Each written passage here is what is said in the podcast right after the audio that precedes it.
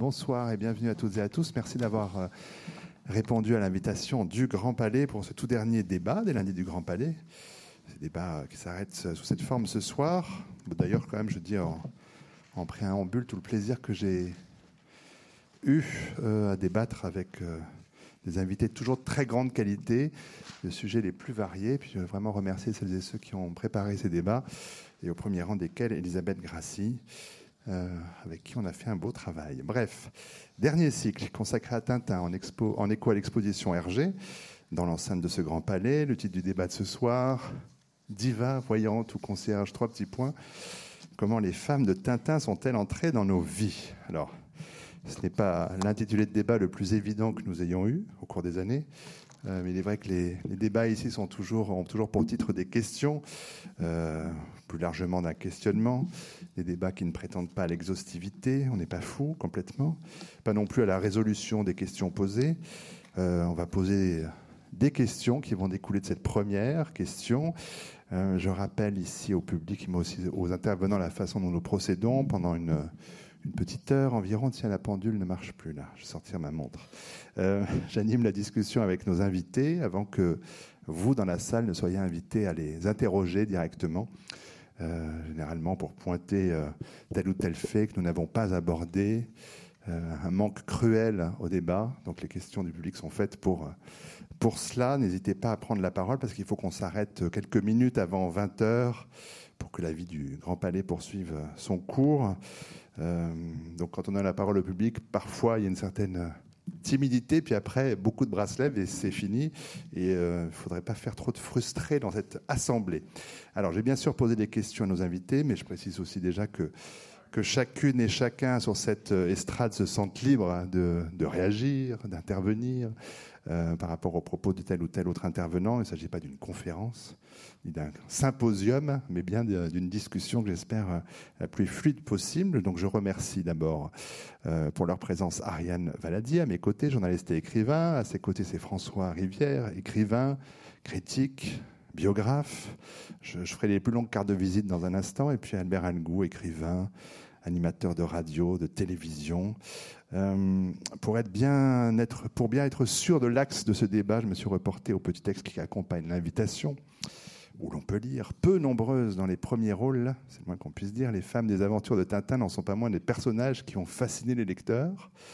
On verra pour cette assertion, euh, de caractères forts, de dons exceptionnels, elles ont marqué l'imaginaire collectif. Et la Castafiore, plus qu'un être de papier, n'est-elle pas une véritable légende vivante? Point d'interrogation. Donc euh, on a interrogé l'humour euh, dans Tintin, le paranormal dans Tintin. Ce soir, c'est donc euh, la femme qui est euh, notre porte d'entrée dans cet euh, univers. On va ouvrir le bal en commençant par vous demander quand même quel rapport personnel vous avez avec Tintin, les uns et les autres, ce qui nous permettra de, de creuser davantage et autrement le, les pistes de notre discussion. Alors Ariane Valadier, je l'ai dit, journaliste. Avec vous, il aurait fallu faire un autre débat concernant la place des animaux chez Tintin, évidemment, puisque vous êtes oui. notamment l'auteur de Ma vie de chien, Entretien avec Milou. Plusieurs fois réédité, mais pas assez parce que ah, je n'ai pas, je suis pas, ah, ouais. pas réussi à le trouver. Donc avise aux éditeurs, le micro va être ouvert, vous inquiétez pas. Euh, plus récemment, Lettre des héros à leur mère, mais héros parmi lesquels ne figure pas Tintin. Pourquoi? Euh, je... Essentiellement pour une question de droit, je pense. Ah, bon. on va dire. Bon, on va relancer l'Albert Algou là-dessus, mais. Euh, trop de, trop de demandes à faire qui, sera, qui auraient pu être refusées, donc c'est ouais. pas la peine. On va passer donc, tout le cachet voilà. euh, chez les avocats. Voilà. Euh, mais c'était pour pas vexer Milou, peut-être aussi Oui, oui, et puis c'était surtout des, des, euh, des héros. Plus près de vous, voilà. Ouais. Des héros, euh, des, adultes, des, des, hommes, des femmes. Non, des hommes. D'ailleurs, tiens, des hommes uniquement. Donc, euh, par exemple, Superman ou, euh, ou, Zorro, ou le Père Noël, ou euh, le Soldat Inconnu, par exemple. Alors, on revient à Tintin, notre sujet du jour. Euh, quel lien avez-vous avec Tintin? Est-ce que c'est une lecture de jeunesse? Est-ce que vous êtes est-ce que oui. c'est une découverte euh? C'est une lecture de jeunesse et c'est une lecture de... qui continue euh, régulièrement. Là, j'ai relu justement à l'occasion et en fait, je redécouvre la, la découverte du, plaisir de lire Tintin de façon, euh, de, façon incroyable. C'est, euh, c'est-à-dire c'est comme un millefeuille. Quoi. À chaque fois, on peut lire de, de façon euh, de différentes, de différentes façons, sur, sur tous les thèmes possibles. Là, c'était les femmes dans Tintin, ça peut être au niveau de Milou, ça peut être le capitaine Haddock, ça peut être tous les thèmes, toute la, richesse qu'il y a dans, dans, ces, dans ces albums. Donc, et puis juste le plaisir de, des aventures, quoi, en fait. C'est vrai que dans les précédents débats, plusieurs invités disaient que, d'abord, il Blotch disait, il y a il y a tout dans Tintin, donc pour comprendre la vie, il faut lire Tintin, comme ça on saura tout. Et puis que beaucoup ont dit aussi que quel que soit l'âge, on a toujours une nouvelle lecture de Tintin, donc c'est pour ça que ça peut se lire et se relire indéfiniment. On en reviendra sur cette dimension. François Rivière, euh, critique littéraire, éditeur, romancier, essayiste, scénariste, traducteur, biographe, bon, j'en passe. Euh, Ouais, wow, la liste est un peu longue. Euh, beaucoup de biographies, Agatha Christie, James Barry, euh, Frédéric Dard, mais aussi Hergé, donc portrait intime du père de Tintin, co-signé avec Benoît Mouchard. Mais l'un de vos premiers livres, si ce n'est le premier, en 76, ça a été L'école d'Hergé, logicien du rêve. C'est un des premiers, tout premiers pour vous?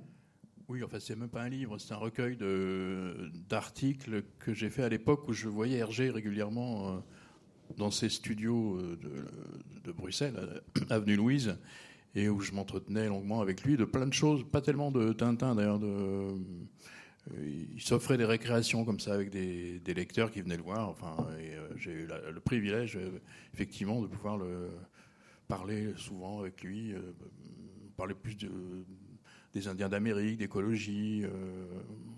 parlait pas, il parlait jamais des femmes de son, dans son œuvre ou dans sa vie, mais j'ai rencontré sa seconde femme qui a été, qui, un personnage qui a compté évidemment beaucoup pour lui, euh, et lui qui se défendait justement de caricaturer les femmes dans son œuvre. Enfin bon, je, on va y venir. On en parlera. Vous êtes euh, tombé quand vous dedans dans Tintin? Mais c'est pas ma première lecture. Enfin, j'ai lu, mais je crois que tout le monde a lu Tintin. Enfin, je, dans, ma famille, quelqu'un dans la famille achetait le dernier album de Tintin et toute la famille, enfin à travers la France, se, passait. Enfin, je sais pas si c'est une forme de, radinerie ou au contraire une espèce de manière de communier autour du même truc. Mais le premier, fait que le premier que j'ai lu, ça doit être Tintin au Tibet, bon, qui, euh, que j'ai mis longtemps à, à comprendre d'une certaine manière mais c'est peut-être justement dans une conversation avec Hergé que j'ai vraiment enfin réalisé à quel point cet album avait d'importance pour lui. Euh, et puis, euh, et puis j'ai lu les bijoux de la Castafiore dans le journal auquel j'étais abonné, le journal Tintin. Et ça, je pense que seuls les gens qui l'ont lu à la petite semaine ont pu voir à quel point ce, cet album est un chef-d'œuvre. Enfin, je sais pas ce que j'en pensent les autres, mais euh, les bijoux de la Castafiore, c'est c'est vraiment sublime. Ça dépasse la bande dessinée. Euh, voilà. Mais c'est vrai que mes héros, c'était plutôt Blake et Mortimer, Alix, euh, et puis d'autres, euh, d'autres personnages aussi moins connus, dont je lisais les exploits dans des magazines qui n'étaient pas toujours ni Tintin ni Spirou. Parce qu'étant né dans une famille catholique, j'étais aussi abonné à Cœur Vaillant, qui était qui publiait beaucoup de choses Rire dans la salle. passionnantes. Enfin, et enfin bref, mais tout ça pour dire que ça n'a pas été une lecture, ça a été une lecture importante, mais qui venait au milieu d'autres, plein d'autres vous avez même travaillé pour le journal de Tintin, vous êtes passé de l'autre côté du miroir? Oui, j'ai été publié avec euh, un co-scénariste et un dessinateur pour une série euh, publiée aux éditions de Lombard dans Tintin, mais dans la dernière version du journal Tintin qui, a beaucoup, qui avait beaucoup évolué depuis ses débuts, depuis ses origines. Euh, Albert Algou, tintinophile avéré, alors animateur de radio, de télévision, presse écrite, euh, rédacteur en chef de Fluide Glacial notamment, à une bonne époque. Euh, bonne époque, je ne sais pas, enfin une certaine époque. À une bonne époque, il y en a eu plusieurs, mais la vôtre l'était. Enfin, ça, c'est mon sentiment personnel. Mais alors, euh, concernant Tintin, on a de quoi remplir une étagère de bibliothèque. depuis Tintinolâtrie en 87, le Haddock illustré, le Tournesol illustré, le Dupont sans peine, l'archipel Tintin, la Castafiore biographie non autorisée, Petit dictionnaire énervé de Tintin, dictionnaire amoureux de Tintin, ça c'est le dernier gros bébé en date. Euh, un rapport clairement obsessionnel. On va voir si vous essayez de vous soigner. Mais vous expliquez que le goût de Tintin vous est revenu quand vous étiez professeur. Oui, donc c'était pas obsessionnel parce que sinon ça m'aurait jamais quitté, comme les gens qui sont atteints de troubles obsessionnels compulsifs. Il peut y avoir un début. Euh, non, j'ai eu un. Euh, c'est très banal. Hein, mon approche de Tintin est celle de, de, beaucoup de gens qui se trouvent dans la salle. C'est enfant, on n'avait pas la télé à la maison, donc il y avait deux magazines. Il y avait Spirou et Tintin, donc on se le disputait. Mon père distribuait, selon les, résultats scolaires, le droit de, lire en premier ou en dernier, comme on était très nombreux. Et c'est comme ça que j'ai connu Tintin. Après, à l'adolescence, je m'en suis lassé, ça me paraissait ringard et tout ça. Et j'ai redécouvert Tintin assez tard, donc une vocation tardive, lorsque j'étais prof au fin fond de la Haute-Savoie. Euh, je le raconte dans le dictionnaire amoureux, euh, parce que l'anecdote est à la fois amusante et émouvante. Il y avait deux, deux élèves de, de feignasses dont je revois les bonnes tronches au fond, qui évidemment foutaient rien, et ils lisaient des illustrés régulièrement. Alors je les laissais faire, mais un jour j'en ai eu marre, et je leur dis apportez-moi ce que vous lisez. Et ils avaient un album, et cet album c'était L'étoile mystérieuse. Et voilà que ces deux élèves tout à fait médiocres mais sympathiques, je les interroge et je leur pose des questions sur ces deux, sur cet album. Et là, je me rends compte que non seulement eux répondent bien, mais toute la classe répond bien. Garçons et filles, c'est quand même très important parce que ça va nous ramener aux femmes tout à l'heure. Et ils répondaient euh, quelle est l'heure de la fin du monde 8 h 12 minutes 20 secondes ou l'inverse. Euh, euh, le, cri de ralliement de Haddock, Fidji, Fidji, Bouldou, Bouldou, où se trouve Reykjavik, c'est où l'Islande. Ils répondaient absolument à tout. Donc à ce moment-là, je me suis dit, cet auteur ne veut pas être tout à fait mauvais. Et je me suis replongé et dans cet album que je leur ai piqué, je leur ai restitué peu après, puisqu'ils avaient bien répondu. Et je me suis replongé dans l'œuvre de Tintin à ce moment-là. Et ce qui m'a frappé tout d'abord, euh, enfant, c'est la Castafiore qui m'a frappé. On reviendra tout à l'heure à elle.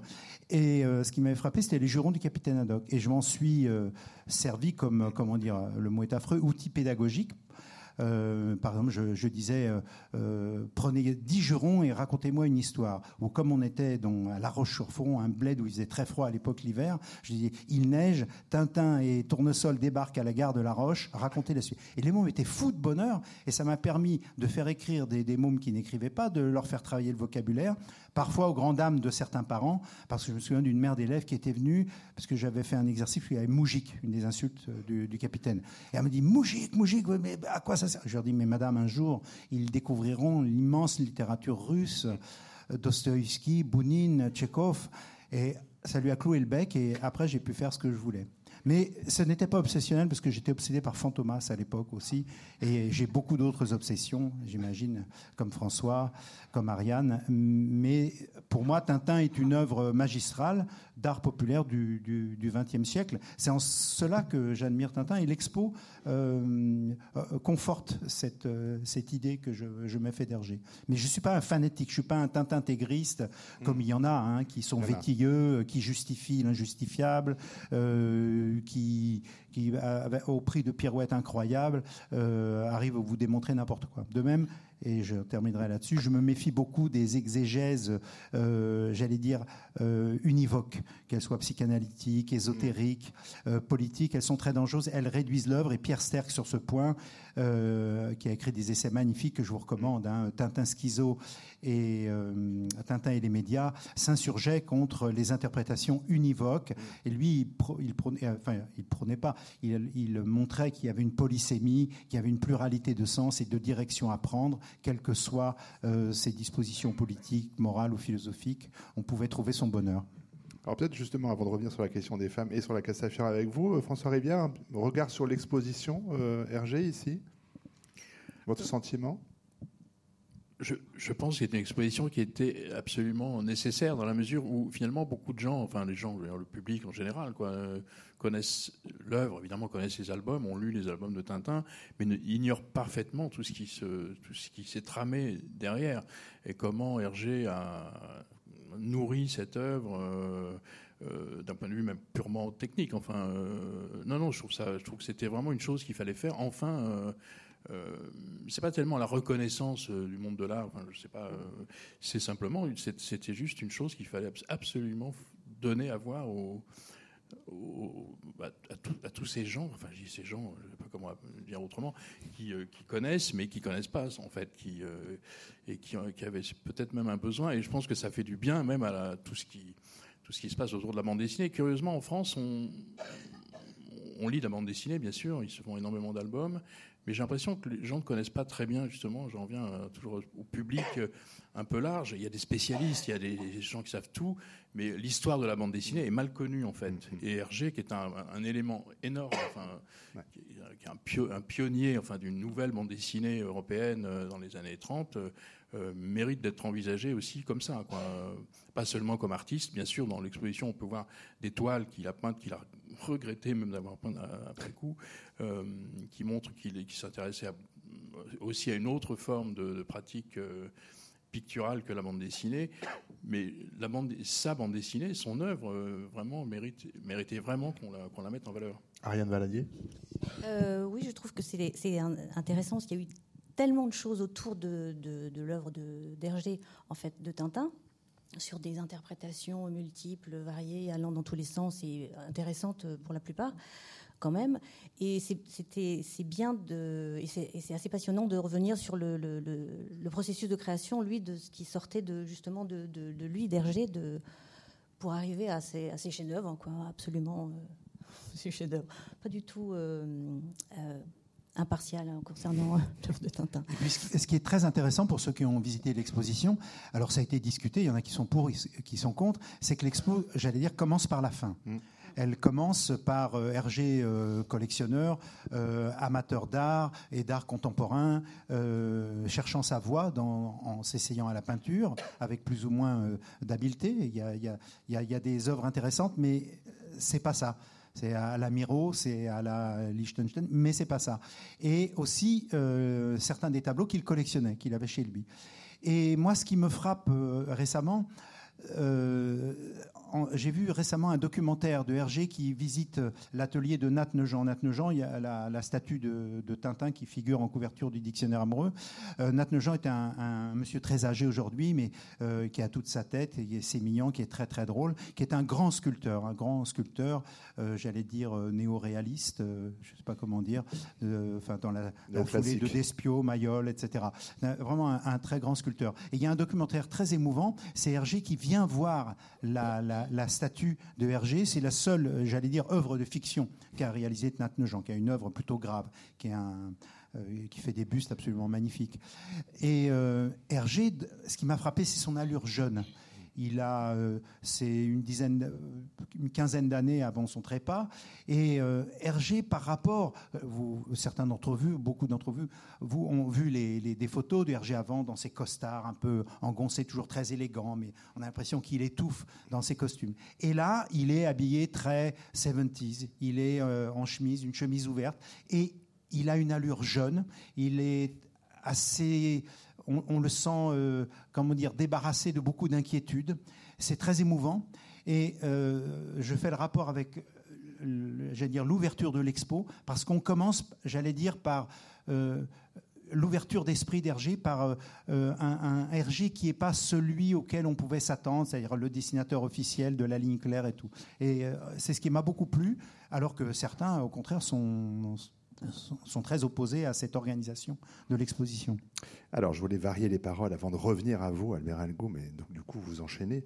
Euh, pour revenir au, sujet euh, du jour et ouvrir le dossier Castafiore, donc vous avez écrit sa biographie non autorisée, la plus célèbre des, des personnages féminins dans les aventures de Tintin, sauf que, selon vous, c'est un homme. Ben, quand j'étais gosse, euh, c'est un des premiers personnages qui m'a vraiment frappé. Le premier album que j'ai lu, ça devait être, euh, le, je crois, Le Trésor de Récam le Rouge. J'avais pas lu Le Secret de la licorne, mais surtout Le Sceptre d'Autocar. Et l'apparition dans cette forêt sildave, dans cette euh, limousine, aux côtés de son pianiste, qui s'appelle pas encore Igor Wagner, de cette diva mamelue au nez busqué, j'allais dire presque un nez de toucan, couvert de biches. Ça elle m'a toujours dérangé, cette image. Et euh, il y a eu de nombreuses analyses euh, sur, la Castafiore, sur euh, Tournesol qui en pince pour elle, qui va créer cette rose dans cet album tout à fait effectivement magistral, qui est un chef-d'œuvre, qui sont les bijoux de la Castafiore, on voit le, capitaine Haddock, on ne sait pas bien comment il se situe par rapport, par rapport à elle. Mais il y a dans mon premier livre, j'avais écrit au directeur de la Scala de Milan, à Tintinollatri, pour lui demander les états de service de la Castafiore à la Scala. Et le directeur, vraiment, c'est lui qui me répond, me dit qu'elle est inconnue au bataillon, qu'elle n'a jamais chanté. Donc, euh, je me suis quand même euh, interrogé là-dessus. Euh, comment se fait-il?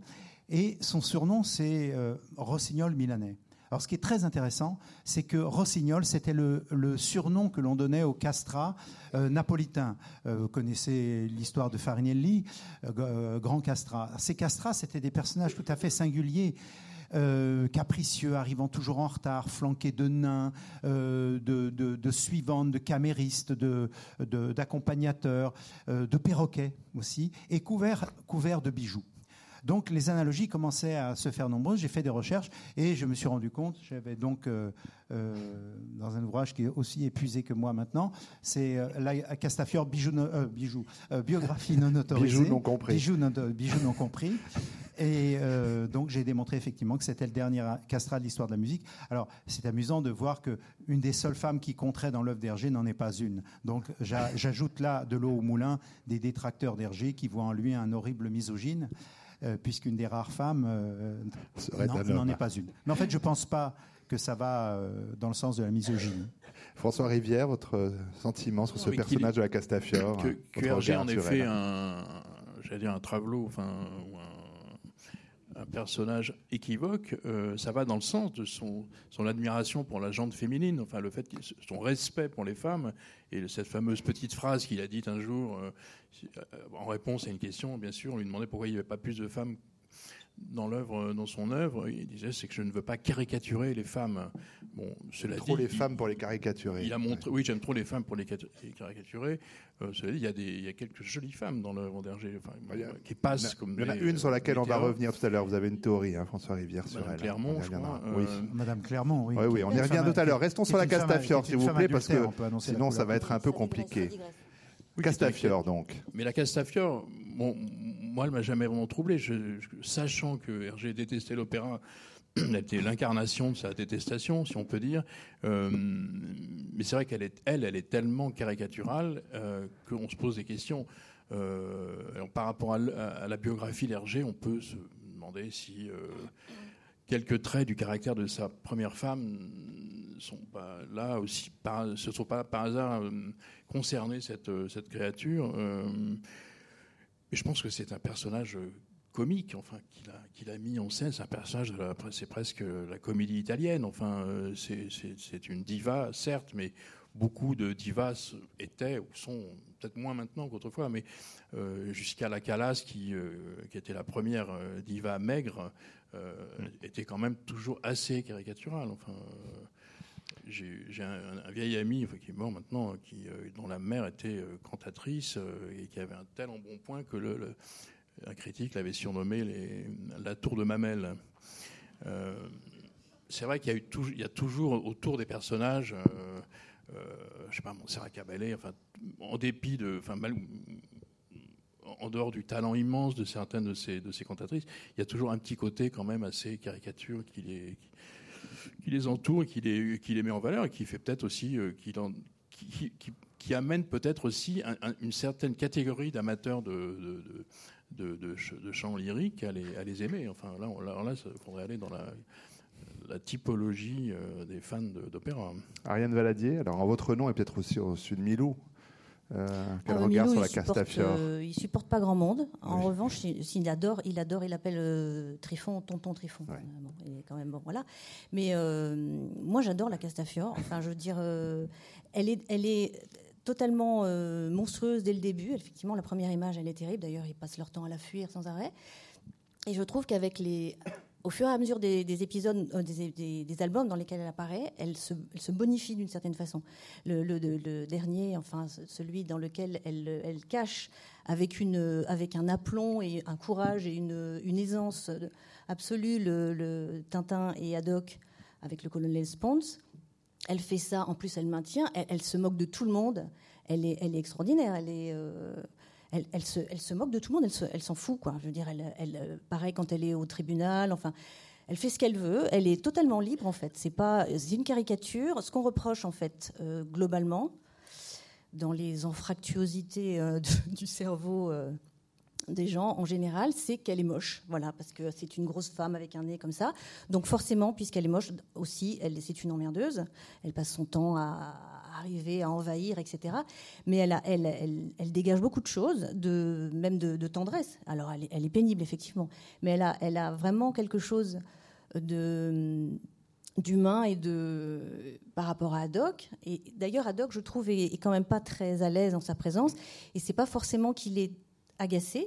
C'est je, Effectivement, il se, il, se, il se refait un peu beau quand, elle lui fait la, quand elle lui fait la réflexion, que quand même, il pourrait un petit peu s'habiller au moment du mariage supposé. Et il est quand même assez troublé par elle. Alors, Tournesol aussi, bien sûr, hein, et quand même, lui est troublé en permanence. Donc, mais il est vraiment, il est vraiment troublé par elle. Et moi, je trouve qu'elle, elle, elle est pas, elle est assez libre. Enfin, je veux dire, c'est une femme qui travaille, qui gagne sa vie, qui, qui fait ce qu'elle veut. Elle a des gens à son service et elle, euh, notamment un homme, donc le Igor, qui n'en peut plus d'ailleurs, mais. Euh, mais voilà, donc c'est un personnage euh, effectivement très fort. Il y en a pas beaucoup en effet, mais celui-là, il est, il remplit tout l'espace de, voilà, de. Il est intéressant de noter que c'est un sourd qui tombe amoureux de. et que Milou est muselé pendant les. Femme à l'organe considérable. Peut-être parce qu'il reçoit ses fréquences. C'est un, trait d'humour. Enfin, il est sourd quand il, euh, quand il l'entend. Donc la Castafiore, elle, elle, a du coffre en effet, avec et elle a même des bijoux euh, de famille, on peut dire d'une certaine façon, parce qu'elle est quand même assez, euh, voilà, elle est. Non, mais c'est sur, le sous-texte des bijoux de la Castafiore, là, il y a des livres entiers qui ont déjà été écrits. On ne va pas en rajouter, mais cela dit sur la question de l'absence de sexualité de Tintin, c'est une question qu'on a souvent posée à à Hergé, évidemment. Euh, notamment, on peut voir aussi euh, euh, sur Internet l'apostrophe où Bernard Pivot le recevait, où il répondait, comme il l'a répondu toujours, hein, Tintin a 15 ans, et à 15 ans, on ne s'embarrasse pas de ces questions. on pourrait dire qu'au contraire. C'est un hypocrite incroyable. Hergé, ça, dans ses interviews, est, quand même euh, présentait une, j'allais dire une vérité officielle. Était, euh, il, On voit bien qu'il a l'œil qui frise quand même. Oui, mais hein. il, était d'une grande insincérité. Il voulait présenter de lui-même une image très nette. Comment dire qu'à 15 ans, il savait très bien, étant ce qu'il a été, euh, et les tourments qui ont été les siens, qu'à 15 ans, la question sexuelle ne se posait pas. C'est totalement absurde. Et en, fait, en plus, il ne faudrait quand même pas oublier, il y a des déclarations extrêmement misogynes d'Hergé dans les années 30, dans les années 40. Après, il va mettre de l'eau dans son vin, parce que la vie, la vie vient infléchir son, regard, comme euh, infléchira énormément de choses dans sa manière de voir le monde, de voir les gens, aussi bien dans ses idées, j'allais dire politiques ou ses positions morales. Euh, donc on ne peut pas lui accrocher cette casserole de la misogynie indéfiniment. Mais Hergé, à un certain moment, sortait des propos d'une beaufrie euh, tout à fait accablante, ce qui n'enlève enlève rien à son, immense talent. Alors parmi les hypothèses quand même concernant le, en tout cas la vie amoureuse de Tintin, alors parce qu'il y en a beaucoup, mais euh, Albert Algou notamment, mais vous avez noté que si l'Alphard avait, avait été mené à son terme, il semblerait qu'il y ait peut-être quand même une esquisse de flirt ou d'intrigue amoureuse entre Tintin et cette galeriste euh, Martine Van oui, Bon, d'abord, le, reproche qui est fait à Hergé de l'absence de femmes, etc., c'est la rançon de la gloire, parce que toute la BD euh, franco-belge, la BD européenne, laissait une part congrue aux femmes, sauf des, des, BD, dire spécialisées, Agi, Martine, etc. Ça, c'est autre chose. Mais il n'y a pas plus de femmes chez Spirou et Fantasio, chez Black et Mortimer qu'il n'y en a chez Hergé. Ça, c'est le contexte historique, on va dire socioculturel. Chez, bon, elle apparaît un petit peu assez tard euh, chez Franquin. Et puis si Mademoiselle Jeanne, euh, la copine de Gaston Lagaffe, est un parangon de féminisme et de liberté euh, de, femmes libérées, c'est de la mauvaise foi. Donc Hergé étant, j'allais dire, le plus, le plus célèbre, le plus connu, le plus renommé, c'est lui qui a reçu en pleine face ce reproche, et c'était de, bonne guerre. Néanmoins, les, femmes sont quand même présentes dans son œuvre. Elles le sont de manière directe et indirecte, euh, que ce soit dans les influences qu'il a reçues, celles de, ses diverses épouses, de sa mère surtout. Et on, va en parler de tout ça. Euh, si on vous répondre aux questions posées. il fallait revenir où ça bah, À la galeriste de l'Alphard, ah, peut-être la première histoire amoureuse de Tintin. Alors, l'Alphard, vous remarquez que l'expo commence par l'Alphard, pour ainsi mm. dire. Hein. On commence par l'art contemporain, ou ce qui fut l'art contemporain il y a déjà une trentaine, une quarantaine d'années. Et il y a les, les crayonnés, les pages de l'Alphard, euh, qui sortent des, réserves d'ailleurs du musée de Louvain-la-Neuve, c'est dire s'ils ont des richesses là-bas. Et euh, moi, je suis persuadé qu'après deux albums disons, euh, de, moins bonne facture, Vol 714 et surtout les Picaros, l'Alphart, euh, c'est, comment dire, le chant du cygne. Ça aurait été, ça aurait été, puisqu'il est inachevé, un album extraordinairement intéressant, puisque comme Proust dans la recherche, euh, sauf qu'il ne les fait pas vieillir, comme Proust mm. les, avait fait revenir en zombies tout à fait extraordinaires et drôles et tragiques. Hergé fait revenir un, voulait faire revenir un grand nombre de personnages, ceux qu'on a cités, plus plein d'autres, des mm. personnages secondaires. Déjà, ça, c'est assez touchant. C'est une sorte de testament, il les rassemble tous. Et il y a des pages tout à fait singulières. Euh, donc euh, Tintin euh, à la galerie Fourcard, l'anagramme de la galerie Carrefour que fréquentait Hergé régulièrement à Bruxelles, où il allait presque tous les jours rencontrer des peintres, des collectionneurs, des critiques, des snobs, etc. il y a une, hôtesse, Martine Van de Zande, euh, qui a un visage à la euh, avec une, coiffure euh, à l'époque apparemment très jolie fille avec de grandes lunettes et tout. Et visiblement, elle en pince pour Tintin. Si on regarde bien, si on relit l'Alphard, on verra qu'à chaque fois que Tintin arrive, elle est visiblement, elle est tout à fait réjouie. elle voudrait que ça dure longtemps. Et on s'aperçoit que Tintin a l'air d'accrocher. Et moi, j'y vois quand même quelque chose d'assez émouvant, c'est que Hergé, à ce moment-là, depuis pas mal d'années, je vous disais tout à l'heure, ce, regain de jeunesse qui, qui, qui l'irradie, qui, qui, m'a vraiment frappé. Je pense qu'amoureusement, c'était un homme assez heureux à cette époque. Euh, L'Alphard vient après de, je crois, pas mal d'années où il, il, est, il n'a plus produit, puisqu'à la fin, il faut savoir, dans les années 70, il avait confié à Jacques Martin, le créateur d'Alix, Je hais Tintin. Mmh. Il faut dire que Hergé, pendant des années, était l'esclave de son travail. Tintin, Quick et Fluke, euh, Josette et Joko, des cartes postales, euh, le, merchandising de l'époque qui commençait. C'était un forçat. Il ne voyageait pratiquement pas. Euh, il s'évadait très rarement. Et donc, quand ce moment vient de pouvoir respirer tout, il est normal qu'il ait éprouvé pour Tintin des sentiments de, rejet, de, de ras-le-bol. Et dans l'Alphart, il y a un sursaut. Euh, tout à fait extraordinaire. Et les, femmes sont présentes. Il y a d'abord cette euh, jeune femme qui aurait peut-être eu un rôle plus développé après. Euh, la Castafiore est flanquée d'une copine félinienne tout à fait intéressante, qui visiblement en pince pour Haddock.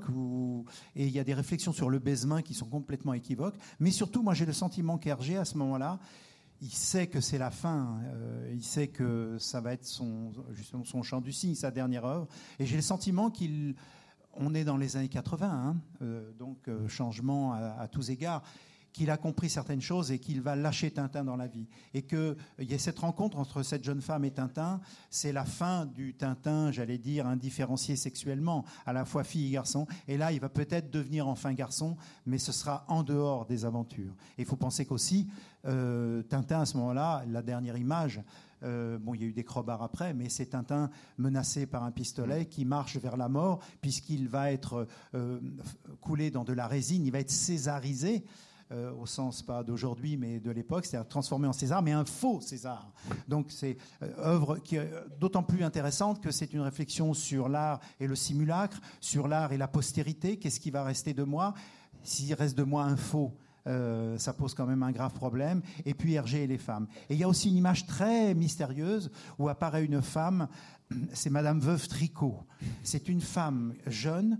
Tintin est dans un immeuble, il, mène son enquête euh, où il y a la galerie Carrefour, il est dans les étages, il frappe une porte, et, parce qu'il y a des étiquettes sur les boîtes aux lettres, Madame Veuve Tricot, et c'est une, j'allais dire, une femme à l'enfant qui ouvre. C'est une image tout à fait énigmatique euh, pourquoi cette veuve qui est jeune et qui a un enfant dès le bras, alors qu'Hergé euh, probablement sait que sa fin est proche?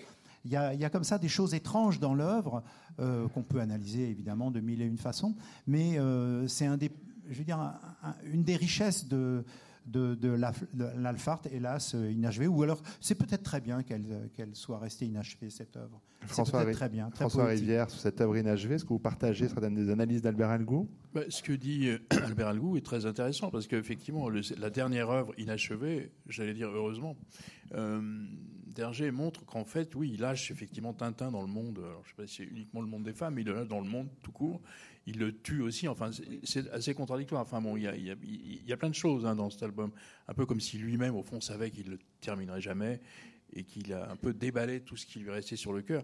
Il se venge aussi, quand même, euh, ça c'est plus que perceptible, de, ce monde de l'art euh, mm. contemporain d'époque, euh, qu'il a un petit peu, enfin, auquel il a sacrifié non seulement beaucoup d'argent, mais beaucoup de temps et au fond, peut-être qu'il se reproche, euh, il, finissait par se reprocher d'avoir euh, été un peu le, gogo dans, certains, dans certaines occasions.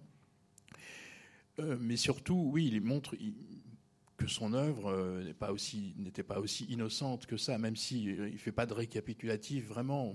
Mais cette cette dernière tentative comme ça d'œuvre, parce que on n'a quand même qu'une ébauche. Hein, mm. L'œuvre achevée aurait été sûrement beaucoup plus aurait été peaufiné, aurait été adouci certainement, mais n'empêche qu'il aurait resté, serait resté beaucoup de choses qui seraient, euh, qui, nous perturberaient sûrement beaucoup maintenant. François a raison. Juste une petite remarque et une citation de Haddock, puisque euh, Hergé, évidemment, était fondu euh, d'art contemporain. Il, courait les galeries. Euh, euh, Pierre Sterckx régulièrement lui parlait, lui donnait des cours d'art de l'Antiquité jusqu'au temps moderne. Mais Hergé n'était pas dû peut-être de ses propres engouements. Et donc, dans cette œuvre, qui est vraiment très complexe, puisque la mort et la vie, l'amour et, l'argent sont en jeu, et il fait de Haddock un snobinard. Il y a quand même une, une réflexion de Haddock qui qui change de fringue, qui s'habille comme un, mec à la mode et tout. Et devant un tableau, on se croirait dans un peut-être un article des Inrocks. Euh, Haddock dit ceci. Il admire un tableau de Ramonache. En plus, c'est un faux. Hein. Il ne sait pas que c'est un faux. Il dit On sent chez Ramonache une entité responsable de son propre cheminement au niveau d'une tentative d'explorer la relation existentielle entre soi-même et les spectateurs. C'est Haddock qui dit ça. C'est formidable que Hergé ait mis ça dans la bouche d'Haddock, c'est très amusant. Il invente l'esthétique relationnelle. Euh, peut-être quand même un mot, François Rivière, sur cette Madame Clermont, parce que pour le coup, c'est quand même la belle femme, très belle femme des aventures de Tintin, qui apparaît donc, au début des Sept boules de cristal et qui en disparaît d'ailleurs aussitôt, alors qu'elle a quand même une, amorce d'action dans, ce, dans cet album-là. Oui, c'est très fugace. C'est, même, mais c'est assez effrayant parce que justement, le petit lecteur, enfin, que j'étais euh, quand j'ai découvert ce, l'album déjà qui est quand même euh, pas innocent. Hein. Le boule de cristal, c'est quelque chose d'assez menaçant en soi. Euh, il faut savoir que Jacobs, Edgar Jacobs, y a collaboré, lui qui aurait sûrement très volontiers mis des femmes aux côtés de, de Blake et Mortimer, mais je pense qu'Hergé qui qui surveillait, qui était le directeur artistique du journal Tintin, l'a peut-être empêché de le faire, on ne sait rien. Euh, mais cette, cette Madame Clermont, oui, est très étrange. Je ne sais pas si elle trompe son mari. Ah, c'est une la théorie d'Albert. Ça, a été démontré. Euh, on en reparlera après. c'est bien possible. En tout cas, elle est très, elle est très angoissée. Elle est un peu comme la mère de Joëzette qui pleure tout le temps. Euh, que son mari appelle maman. Ouais. Oui, du coup. la loi du genre. C'est l'incarnation. Elle maman. Elle l'appelle François et lui, il l'appelle maman quand même génial. C'est une BD catholique. Hein. D'ailleurs, il s'en est lassé assez vite hein, de cette bande dessinée. Il a, il a, renoncé parce que l'idée de créer une famille, en fait, ne lui plaisait pas tant que ça. Hein. Il avait mis un singe.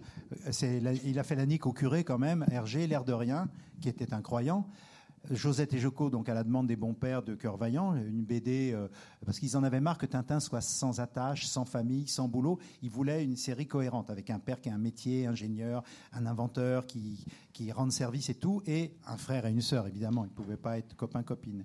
Mais Hergé, quand même génial, c'est qu'il a construit, il le dit lui-même dans une interview, à partir du singe. C'est-à-dire que dans une famille catholique où l'homme est à l'image de Dieu, un des enfants, euh, j'allais dire, est à l'image du singe, c'est-à-dire quelque chose de très irrévérencieux. Et euh, Hergé, effectivement, tu as raison, François, il, en avait, il en avait marre de cette BD. Et le dernier épisode, La vallée des cobras, il met en scène un Maharaja du roi Ashputala, qui devient d'ailleurs un des fiancés euh, subodorés de la Castafiore, qui est cité dans les bijoux de la Castafiore, qui est un mec vicieux, méchant, cruel, sadique, qui promet l'empalement, qui promet la décapitation et euh, euh, je sais pas comment dire, dépecer mmh. ses ennemis. Et donc on, là, c'était plus du tout catholique, et après ça s'arrête.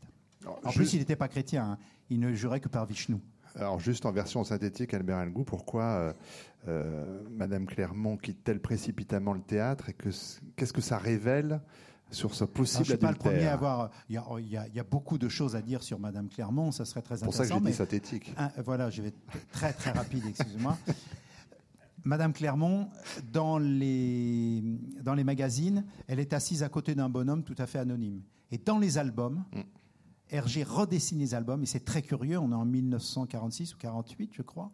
Hergé, à ce moment-là, connaît une grave crise sentimentale. La correspondance avec Germaine, il y a vraiment de l'eau dans le gaz. C'est très douloureux pour lui, pour elle et tout. Vraiment, il est ravagé par, euh, par la culpabilité et en même temps, il a des aventures diverses et variées. Et cette Madame Clermont, c'est quand même génial. Regardez quand vous reviendrez chez vous, si vous l'avez, dans l'album. Donc, euh, c'est les sept boules de cristal. Dans l'album, le monsieur qui est assis à côté d'elle, un barbu avec des lunettes, c'est le professeur Ornay. Or, le professeur Ornay faisait partie de l'expédition dont faisait partie le mari de Madame Clermont, à savoir le cinéaste Clermont, qui très bizarrement ce soir-là au Musical Palace n'est pas allé au spectacle avec sa femme. Qu'est-ce qu'elle fout à côté de Ornay avec sa barbe et ses lunettes alors que son mari est, supposé rester chez, chez lui? Donc je serai synthétique, j'irai brièvement. Je démontre, en partant de l'hypothèse de Cyril Mosgovine, qu'il s'agit bien euh, d'une liaison extra-conjugale, que Madame Clermont est une femme adultère. Et d'ailleurs, les questions qui portent, euh, que sont posées par la voyante, on y viendra, euh, Madame Yamila, ou plutôt par son, par son, j'allais dire son partenaire, c'est pensez-vous, pouvez-vous me dire si cette dame-là au troisième rang est mariée? Première question d'un mentaliste, invraisemblable. Pourquoi ça Donc le mariage? Et après, il insiste, le mec. Quelle est la profession de son mari? Mm. Or, la profession de son mari, Ornay, qui est à côté d'elle, il la connaît très bien puisque c'était un collègue de l'expédition. Et quand on annonce qu'il est, arrivé quelque chose de très grave, elle quitte la salle et l'autre fait une drôle, de tête, mais il ne peut pas euh, se manifester parce que sinon il serait dénoncé comme amant de Madame Clermont. Donc, euh, j'ai brillamment démontré qu'elle était adultère. Non, mais tout ça pour dire que les extrapolations ludiques à partir de l'œuvre, euh, je fais une petite parenthèse très rapide, que ce soit la Castafiore, Madame Clermont, euh, Abdallah, etc., c'est une œuvre d'une telle complexité et Hergé lui-même s'amusait à se dire ah, que fait Alcazar en dehors des albums et tout? Et donc euh, une partie de, de, mes bouquins c'est sous forme de jeu. C'est comment prolonger l'œuvre en imaginant l'existence de ces personnages. Mais Hergé qui était quand même, euh, je le répète, complexe et, euh, un peu tordu, il nous, tend des perches pour cela sans arrêt, sans arrêt. Dans toute l'œuvre, il y a des, pistes possibles, il y a des bifurcations. Et c'est en, ceci que cette œuvre euh, a, une pérennité aussi. Elle, elle, le doit non seulement à ses qualités graphiques extraordinaires, au scénario, mais aussi à, à ces clins d'œil qui font de nous des complices ou des enquêteurs éventuels. Alors, je sors légèrement du débat sur les femmes pour parler de la question du genre, avec une question Ariane Valadier que beaucoup se sont posées. Est-ce que vous avez eu un doute sur le sexe, sur le genre de Milou? Non. Non, je trouve assez euh, classiquement mal, en fait. Euh, c'est un chien déjà. Euh, Tintin elle a dit c'est mon chien, mon chien, mon chien, le chien, bon voilà. Donc je me suis pas posé la question et, il est plutôt, euh, euh, oui voilà, je trouve qu'il a un comportement euh, masculin. François Rivière?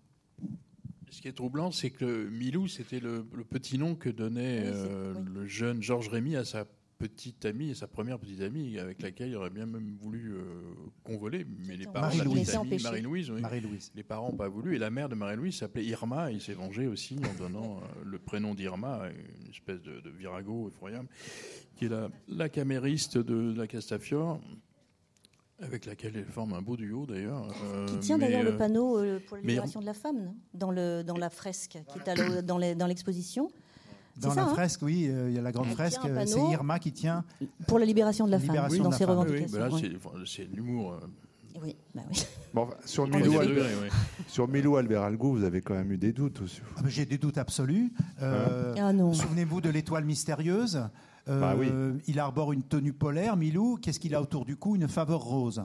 à la fin du crabe au Il s'habille pas tout seul. Pardon Il s'habille pas tout seul. Ah, alors, euh, il s'habille pas tout seul, mais l'intention, quand même, euh, hein, euh, peut-être dans la tradition, surtout à l'époque, les filles avec des, des babies.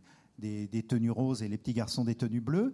Et puis, à la fin du crabe aux pinces d'or, il reçoit un os en cadeau. Quelle est la couleur de la faveur? Elle est rose. Bon. En plus, je suis désolé. Et Abdallah l'a aussi bien, bien déguisé. En...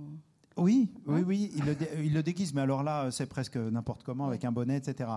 Euh, donc, effectivement, il y a euh, l'ambiguïté de ce, prénom. Et Hergé immortalise quand même une, une jeune fille qu'il a beaucoup aimée. hein. Il lui a dédié des dessins, euh, mais à l'époque, il était euh, grouillot, euh, coursier, et les parents euh, n'ont pas cru du tout à l'avenir de ce type-là. Ils ont suggéré à Marie-Louise que c'était bon, qu'il fallait qu'elle arrête. Mais oui. euh, je suis désolé, Ariane, lorsque euh, on ne voit jamais ce chien euh, euh, faire pipi, euh, lorsqu'il a les pattes écartées, on voit jamais rien. Et Non, euh, non, je cite de très rien, nombreuses absolument, images où il est de face, pattes écartées, on ne voit rien. Rien ne peut laisser suggérer que c'est un mâle. Mais Mais il se comporte comme un mâle. pour être honnête, pour être honnête, pour revenir à l'Alphart, dans Ouais. il y a une image où Milou tourne autour de la chienne, un, euh, c'est un caniche affreux de la Castafiore, Castafiore. et il appelle cette chienne ma beauté. Donc on peut en déduire qu'in extremis, il a retrouvé un sexe euh, Ou gay friendly, adéquat. comme C'est d'autres, l'album où euh, ils- ils sont tous en train de justement de se révéler. Donc, mais la question reste euh, En fait, entière. il faut savoir si Milou est homosexuel, en fait. Non, pas du tout. Alors Non. ça, laissons à quoi Non. Ah, euh, euh, L'homosexualité, Hergé était entouré de nombreux homosexuels. hein, dans- dans- il, a- il en a fréquenté beaucoup. Euh, il faut savoir que la- à l'extrême droite, euh, sous leur dehors moralisant, euh, Oui. euh, d'ailleurs, ils devaient être très contrariés, les pauvres, parce que vu les discours officiels sur l'homosexualité et euh, le- leur, leur- leur penchant naturel, les pauvres mecs, ils devaient vraiment souffrir. C'est toujours le Hergé a été entouré de nombreux homosexuels. Donc, on peut faire une lecture euh, euh, à la lumière de Sodome et Gomorre de Tintin. Pourquoi pas Oui, c'est possible. C'est possible. C'était pour la blague, pour Milou. Mais alors, plus sérieusement, Et de nombreux prêtres aussi. plus, plus sérieusement et même euh, très tristement, Ah, faut le dire, euh, quand même. on ne peut pas parler de femmes euh, chez Tintin et dans le, le- le travail d'Hergé sans euh, François Rivière parler de sa mère. Et c'est vrai qu'il y a une correspondance évidemment euh, dans certaines époques, no- notamment euh, euh, de crises plus importantes et de la, fin de la vie de sa mère, où euh, vraiment les choses se ressentent terriblement dans, dans les œuvres d'Hergé. Oui, la mère d'Hergé était mélancolique, comme on disait à l'époque. Euh, Elle était malade des nerfs et d'année en année, les choses ont empiré et elle a termi- terminé sa pauvre vie en 1946 dans une, euh, une clinique euh, belge où elle a subi des électrochocs. Enfin, ça a été terrifiant. Morte en 46 et au moment où Hergé dessinait la- les, archéologues. euh, euh, gesticulant sur leur, attachés, sanglés sur leur lit dans une clinique, et on le voit sortant de la clinique avec un Krolobitch, comme on dit euh, en Belgique, au-dessus de la tête. On voit qu'il est totalement perturbé. C'est pas une coïnci- une coïncidence, mais enfin, c'est pas pas très étonnant qu'Hergé n'ait pas pu s'empêcher dans son œuvre de, de montrer d'une manière caricaturale. Bon, et, et avant. Avant ça, il y avait, euh, il y avait Didier et sa- ses flèches empoisonnées. Il y a- la folie est, prés- est présente. La folie de sa, de sa mère, puisque c'est de la folie il s'agit, euh, est, est- est présente partout. C'est quelqu'un qui s'angoissait, comme tous les gens qui euh, ont, ont eu un- une ascendance un peu à risque, euh, effectivement, et qui à tout moment se demandent s'ils vont pas sombrer aussi dans le. alors il était, il, il était dépressif, comme on l'a dit, euh, bien sûr, euh, pour des raisons qu'on qu'on imagine à, à- à la fin de la guerre, bon, qui, euh, où il était un peu malmené, euh, mais aussi parce que sa mère était n'était pas une mère normale, même si quand il était gamin, sa mère a eu, a eu un rôle très important. Elle- Elle-même était obsessionnelle du cinéma. Enfin, elle avait besoin de se- je sais pas, de se- s'encombrer la tête de, spectacles. Et, et elle emmenait le petit Georges euh, dans toutes les salles de cinéma de Bruxelles. Il y en avait énormément. On passait tous ces, films, euh, ces films muets, mais qui n'étaient pas si muets que ça, parce que les salles résonnaient des, des- des- des- commentaires du public, euh, en dehors peut-être du piano qui jouait un air entraînant pour faire avaler encore plus facilement les, les- les bandes de Harold Lloyd, les Charlots, les le Laurel et Hardy, etc. Et, des choses plus plus, tristes, enfin plus plus mélancoliques, plus romantiques, je ne sais pas. En tout cas, sa mère en a fait un cinéphile qui n'est pas vraiment resté d'ailleurs. C'est un gamin cinéphile, mais qui, qui, a, engrangé un nombre de- de choses, enfin de, de dramaturgie, pour sa dramaturgie à lui, euh, au spectacle justement de, de ces cinémas qui étaient euh, pétaradants, qui étaient euh, Le sens du burlesque. qui- le burlesque ça absolu. vient de quoi, là, le- hein, le- les, les Il y chapeaux a des melons citations directes de Keaton, Dupont. des, slapsticks. de- permettre d'ajouter, c'est que euh, les, témoignages aussi sur sa mère, euh, jeune, c'était une femme très fantaisiste, qui avait beaucoup d'humour. Et je pense que quand Hergé disait j'ai pas beaucoup bien connu ma mère, c'était par pudeur ou par, euh, j'allais dire, par tristesse. Mm. ce que rapporte François sur effectivement la, fin et les crises à répétition de mélancolie. elle était, elle, à la fin de sa vie, elle était entravée entièrement. Quand Hergé allait la voir, il voyait sa mère entravée sur, sur un lit, en crise, insultant les gens. C'était affreux. Mais c'était, ça a été quelqu'un de très très drôle, qui avait le sens de la répartie, de la réplique. Et je pense que ça a beaucoup marqué Hergé euh, euh, dans, son enfance, j'en, suis certain. Les, les sont, euh, sont souvent associés aux larmes dans, le, dans le, les albums. Il y a Madame Wang qui pleure parce que son, son fils, et il y a la, mère évoquée du capitaine Haddock par Tintin qui, qui en profite pour pas très sympa ce qu'il lui fait, mais voilà. Et, donc c'est tout de suite la mère et, c'est associé aux larmes, enfin la, pauvre la maman. Oui, pauvre maman. Il dit, pauvre, pauvre maman. Tintin dans le Lotus bleu. Mm. Alors il, parle de Madame Wang, mais on peut peut-être penser que c'est aussi de sa mère dont il parle. Et là, Madame Wang, c'est un, des passages. Et là, on voit la richesse de l'œuvre, parce que euh, le, Lotus bleu, c'est une œuvre pleine de rebondissements, très drôle, très belle, esthétiquement et tout, mais aussi très émouvante. Et ce qui est très émouvant, c'est les cases où on voit Madame Wang. Là, on rigole plus du tout parce qu'elle voit son fils sombrer dans la folie, dans le handicap mental. Ça la bouleverse. Elle ne peut rien faire et là, Hergé a exprimé, quand on dit qu'Hergé, euh, et je suis le premier fautif puisque je l'avais traité d'endive dans un livre, euh, il n'est pas du tout une endive ou un chicon, selon qu'on soit français ou belge, mais euh, il, est profondément ému et moi, j'ai rapproché cette scène au Stabat Mater où cette, femme souffre vraiment de voir son fils ainsi douloureux. Et c'est des images vraiment très émouvantes, très émouvantes. Oui, puis il y a une espèce de transfert finalement. La mère est normale et c'est le fils qui est, qui est, fou, un peu comme si Hergé voulu se débarrasser un moment de, de, la folie de la mère sur, le, sur ce fils qui est. Et c'est vrai que c'est très émouvant finalement ce passage. Alors, deux ou trois choses rapidement avant de pouvoir donner la parole au public. Euh, on a évoqué Madame Yamila tout à l'heure. Euh, ça renvoie aussi à une autre euh, caractéristique concernant les, personnages féminins. On a évoqué dans un précédent débat la question du paranormal très présente, évidemment, dans l'univers d'Hergé. Paranormal, acception très large. Hein.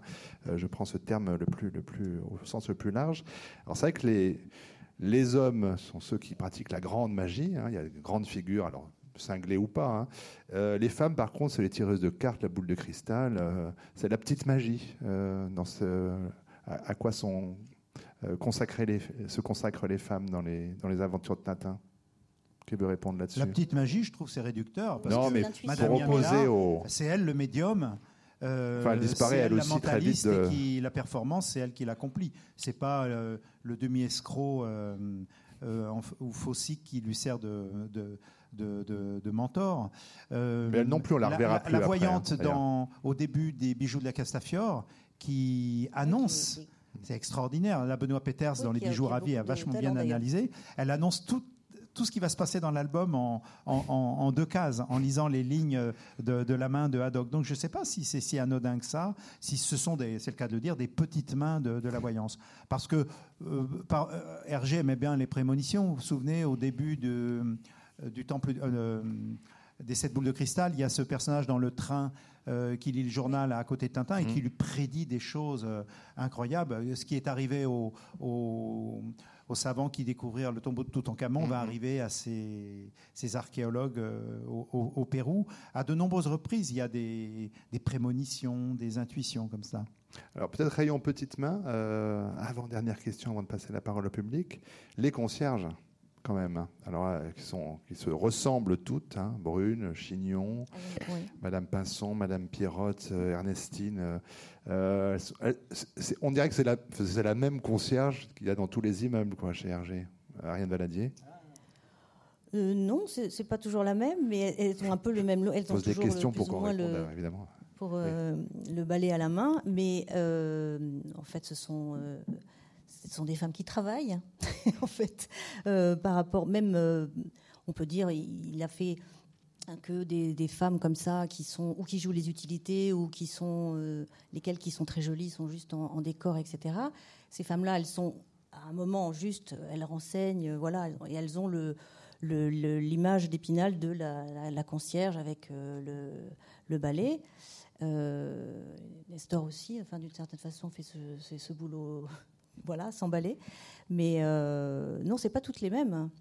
Non, non, elles sont. Enfin, bon, voilà, c'est le Elles renseignent peu généralement. Voilà, mais elles ont, elles ont, elles ont plutôt, euh, elles sont plutôt bienveillantes, je trouve. Ah. Non, mais je veux dire, euh, elles sont, elles sont pas euh, méchantes à cariâtre ou elles sont, elles sont même assez. Elles, essaient d'aider, je pense, dans mon souvenir. François Rivière? Mais pour moi, les concierges chez Hergé, ça fait pas partie du folklore belge tellement. J'ai l'impression qu'il les a volés aux dessinateurs humoristiques parisiens mmh. qui peuplaient ah. les magazines de, de, dessin avec des concierges. c'est vraiment des personnages comiques chaque fois. Et c'est vrai qu'elles sont toutes différentes, mais elles sont très typées. Enfin, d'une certaine manière, mais pour moi, elles ne correspondent pas vraiment bizarrement. Euh, elles sont un peu en, plus, enfin, elles sont là pour amuser le lecteur. Elles ne sont pas passionnantes non plus, c'est sûr. Elles sont pas, pardon? Elles sont pas passionnantes non plus en non, mais je veux dire, voilà, c'est pas le personnage, euh, mais à un moment, voilà, elles sont là parce que ça fait partie de, ça permet de donner une information. De l'enquête. Oui. Elles sont pas passionnantes, mais lorsqu'on évoque Madame Pinson, ah oui un nombre considérable de gens, même qui connaissent pas forcément bien Tintin, voient vaguement cette concierge. Donc il a campé un personnage en quelques cases qui a marqué l'imaginaire euh, des foules. Alors je dis pas que c'est la, célèbre Madame Pipelette, qui était une héroïne d'une comédie euh, qui, dont, le, dont le nom est, devenu euh, presque un, nom commun. au passage, hein, dans l'œuvre d'Hergé, il y a quand même beaucoup de noms qui mm. sont devenus des noms qui parlent à, l'imaginaire des foules. Mm. Hein. Quand on dit un tournesol, on sait que c'est un savant un peu étourdi. Une Castafiore, une cantatrice Mamelu, des Dupont et Dupont, c'est des flics abrutis. Et récemment, l'épisode du sparadrap, vous voyez le sparadrap dans l'affaire Tournesol, eh bien dans la presse, ça a été repris partout, mais mm. pas forcément par des journalistes qui s'étaient donné le mot à propos de euh, l'affaire Big Malion, que les mm. mecs se refilaient. C'est le sparadrap du capitaine Haddock. Donc une œuvre quand même, un auteur qui arrive à faire passer dans le vocabulaire courant, dans l'imaginaire des foules et même à l'étranger des personnages, hein, Calculus. Euh, euh, je crois chez les, Allemands ou chez les Anglais. Euh, Tournesol, les Dupont, c'est quand même extraordinaire. Hein. Euh, il faut prendre chez Balzac, Rastignac, chez, Victor Hugo, Gavroche, et puis chez Molière, etc., etc., ou chez Daudet, Tartarin. Mais c'est pas donné à tout le monde. Ça aussi, c'est une des marques de, j'allais dire, de la, grandeur de l'œuvre d'Hergé, c'est qu'il a réussi à marquer l'imaginaire non seulement des petits Belges, mais aussi d'un nombre de millions de lecteurs.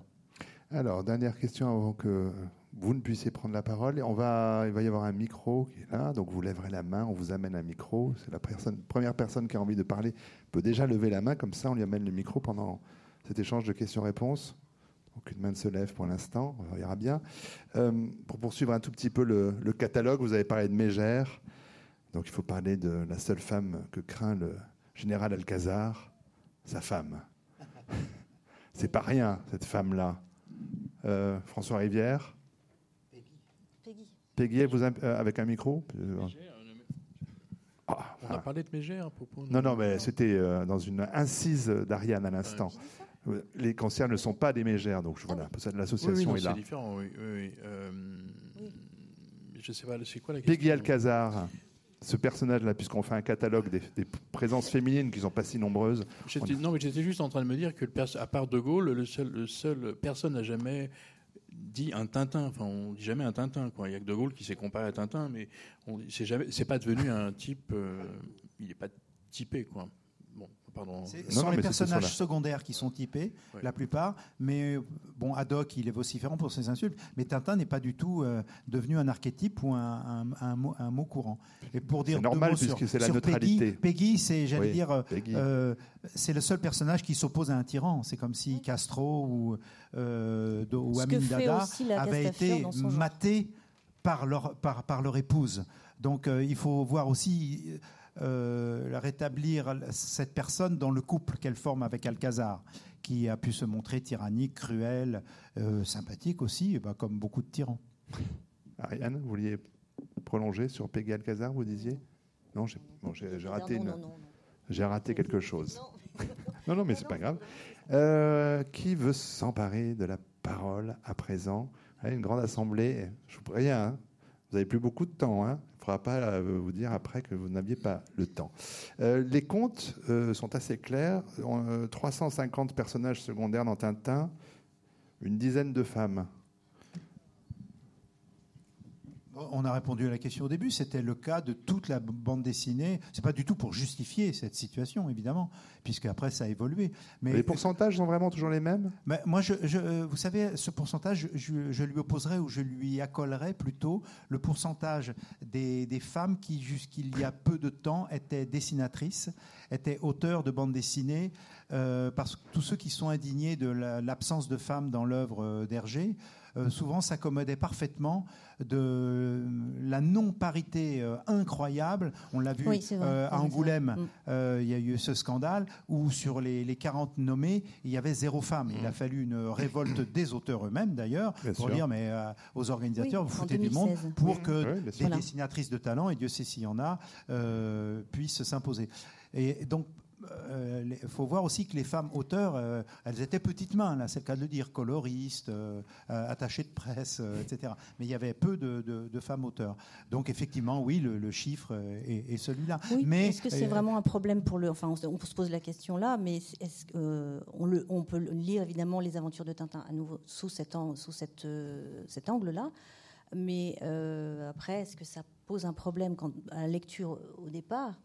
Mais il y a une féminité euh, qui est, euh, qui est, enfin l'œuvre est imprégnée de, féminité. C'est pas, c'est pas un univers de, de, totalement masculin. C'est pas, voilà, c'est effectivement au, niveau chiffre purement et simplement, effectivement, ça fait quand on quand on le pose comme ça. Euh, voilà, mais c'est, c'est, c'est quand même très. Il y a quand même beaucoup de féminité dans l'œuvre, de, je trouve, dans les albums, qui, qui circulent, même pas forcément chez les personnages féminins essentiellement, quoi. Euh, on disait tout à l'heure qu'il fallait faire la, part des choses euh, dans ce que disait euh, Hergé. Dans, Hergé Intime, vous citez notamment François Rivière ce, propos, mais on est en 43 où Hergé dit Qui me dira donc pourquoi les femmes parlent? Donc, ça, c'est pour citer un des propos très misogynes qu'on a à juste titre reproché à Hergé. Et puis après, on a Hergé qui dit Oui, il n'y a, pas, a pas de femmes parce qu'elle ralentirait l'action je fais, euh, je fais des, aventures, des enquêtes, et euh, il n'y a pas de place pour les femmes. Euh, comment il faut faire la part des choses entre, entre ces différentes déclarations? Est-ce qu'effectivement, oui, il est un auteur qui veut raconter des aventures et il estime qu'il y a l'intrigue amoureuse ralentirait? On n'est pas. c'est comme dans, les westerns de hollywoodiens de la, la grande époque. la femme, elle est vraiment là en mode potiche. Donc autant ne pas la mettre pour aller plus vite, c'est ça? Déjà, quand on pense à toute la culture cinématographique du petit euh, Rémi, enfin, euh, c'est un monde euh, totalement misogyne, enfin, mm. en tout cas où les femmes sont complètement caricaturées. et puis après ses lectures, bon, ça, il a lu, il n'a pas beaucoup lu de, fiction. il a, il y a quelques types justement de, personnages qui, mais, aucune femme évidemment dans le tas. je pense que tout naturellement, Hergé était amené à envisager une œuvre sans, enfin pas sans femmes, mais euh, euh, destiné à un public essentiellement de, garçons, même si après, bien sûr, les, filles sont venues. Quoi. Mais lu par les petites filles. Alors oui. Par, par, les petites filles, bizarrement. Moi, quand j'étais prof, euh, vraiment, il y avait des Tintins dans la bibliothèque de classe. Et euh, à la mort d'Hergé, par exemple, les, mots les plus émouvants et touchants, euh, c'était c'est des filles qui me les ont adressés. Non pas parce que j'étais leur prof chérie, mais parce que vraiment. C'est aussi un peu. Le, personnage, le, le, personnage était, était à la fois fille et garçon il, a cette part de féminité et rien n'a raison. Et Pierre Sterks avait montré, parce que ça l'agaçait cette question, et il montrait que la féminité est à l'œuvre dans toute l'œuvre, dans les paysages, dans la, structure d'un navire. Il y a des, pages tout à fait, tout à fait euh, belles de, Pierre à, ce sujet que je vous recommande. C'est vraiment parmi les, grands textes écrits sur Hergé, les textes de Pierre Sterks sont, mm. sont vraiment remarquables, vraiment remarquables. Heureusement, une femme va prendre la parole. Allez-y, madame. Juste euh, une question un peu, euh, puisque vous avez des questions qui provoquaient, en fait. Est-ce qu'on peut penser que Hergé était féministe? Pourquoi je pose cette question? C'est parce que dans vos débats, et dans, le débat, et dans les, remarques que vous avez euh, faites, on voit en fait différents personnages, mais quand on pense à la femme collectivement, et là c'est plutôt Ariane Valadier qui a posé cette, cette image-là, elle parle en fait de femmes libres, de femmes actives, de femmes qui travaillent. Mm. Et c'est vrai que les hommes, en fait, bon, d'accord, ils, essayent de résoudre des, énigmes et euh, ils parcourent le monde, etc. Mais est-ce qu'ils travaillent? Par exemple, le capitaine Haddock, il travaille pas.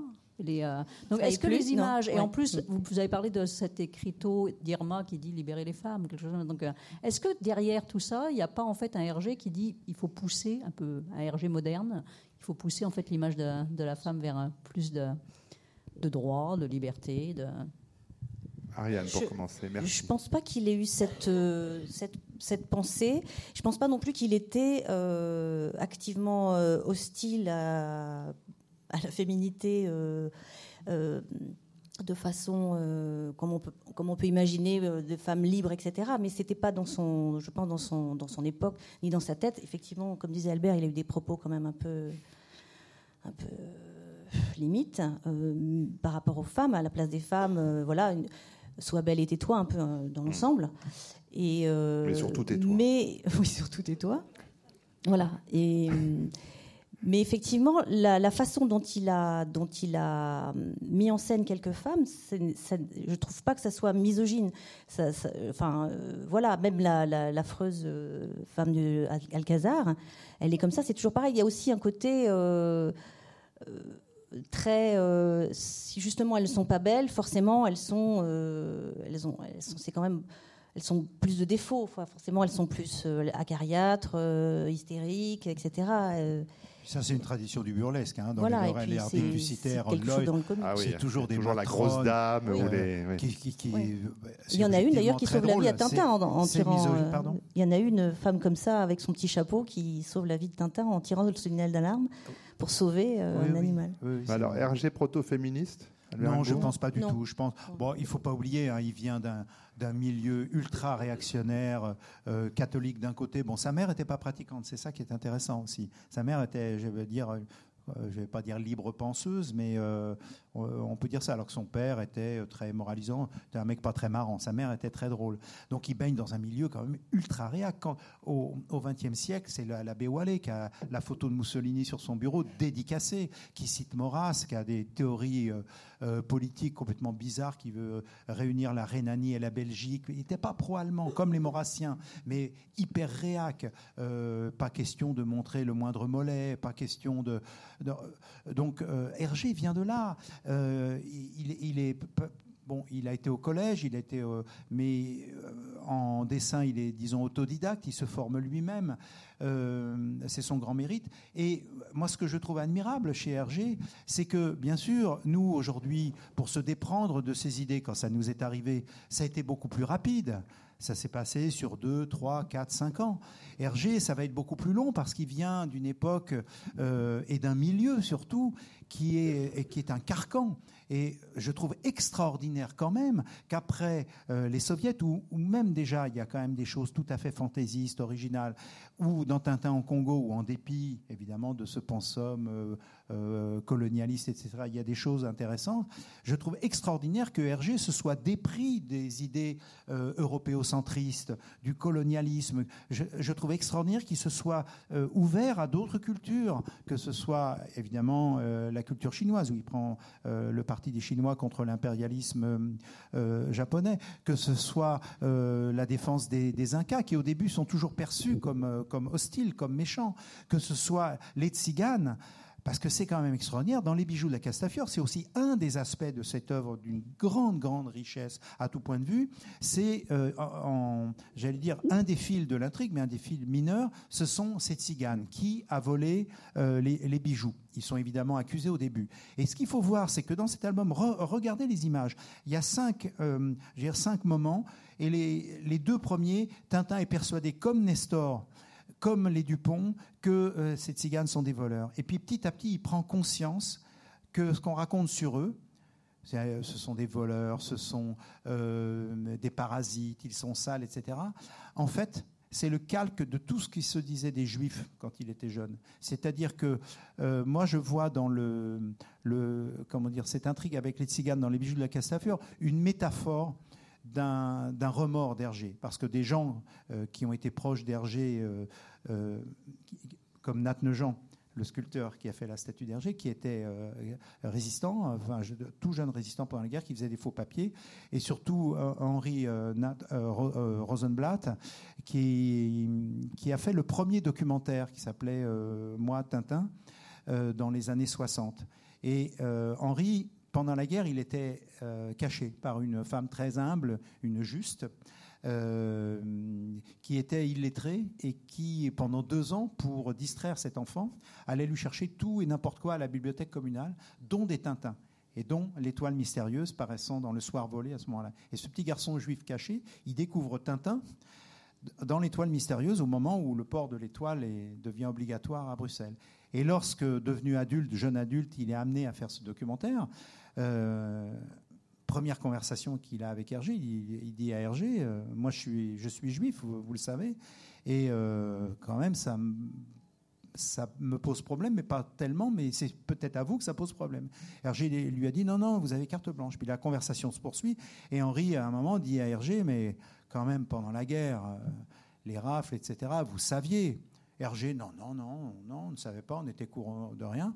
Puis il marque une pause, il se tourne et il dit je faisais semblant, je m'arrangeais pour ne pas savoir. Donc un aveu, comme quoi il savait, etc. Et je pense qu'après, il a été travaillé par ça, par, euh, euh, j'allais dire, une, évolution intellectuelle, un regard, tout en restant fidèle à certains de ses amis euh, jusqu'au bout. Néanmoins, la casserole, autre casserole, celle du racisme, de, du colonialisme, de l'antisémitisme, on ne peut pas lui accrocher jusqu'à la fin de sa vie. Hergé s'est totalement dépris de ses idées infâmes.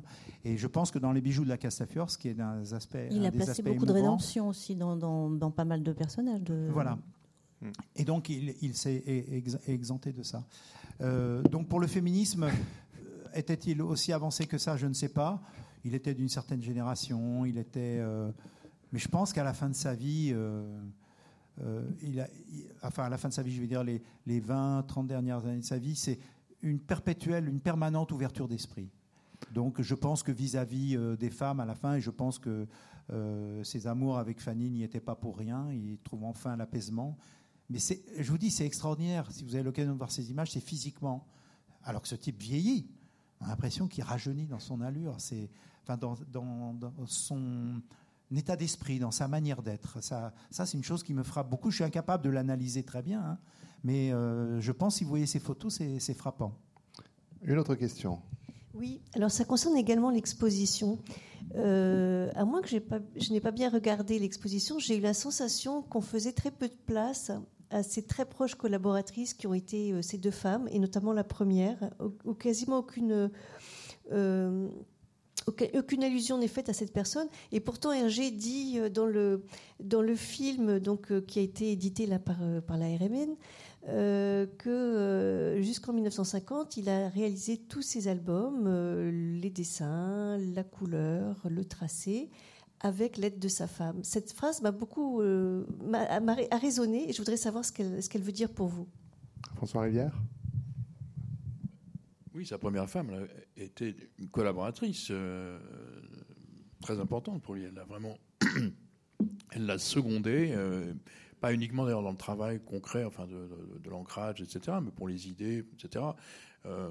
il a eu d'autres collaboratrices, hein, notamment une, coloriste euh, avec laquelle il s'est finalement fâché, qui s'appelait Madame Beaujot, dont il fait une Madame Légeau dans, dans la farce. Euh, je sais pas. Bon, il a, oui, effectivement, il a été, entouré.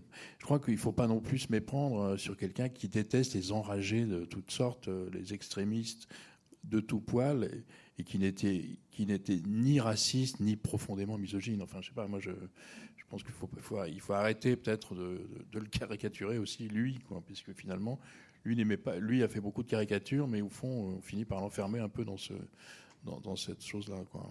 Mais si la première femme est présente dans l'exposition, je reviens sur la question, c'est parce que c'est la première femme et pas la seconde euh, c'est peut-être un des éléments. Euh, dire les choses comme ça aussi, simplement. un, des éléments. Il y a une chose très drôle dans la biographie excellente de un, des bons livres, outre ceux de, François Rivière et de, euh, de Benoît Mouchard. il y a la biographie de, de Benoît Peters. Mm. Il a interviewé longuement Germaine Kikins, la première femme d'Hergé. Et si vous lisez le truc, c'est très très drôle. Première phrase qu'elle lui balance, il la rencontre, elle l'accueille sur le seuil de sa maison. Et puis, ah oui, oui, oui, ah, Georges, il était bon pour la réclame, il était très doué pour la réclame. mais surtout, n'allez pas en faire notre Michel-Ange. C'est quand même génial. Mais la vengeance, quand même, d'une femme délaissée qui, tiens, prends ça, après coup.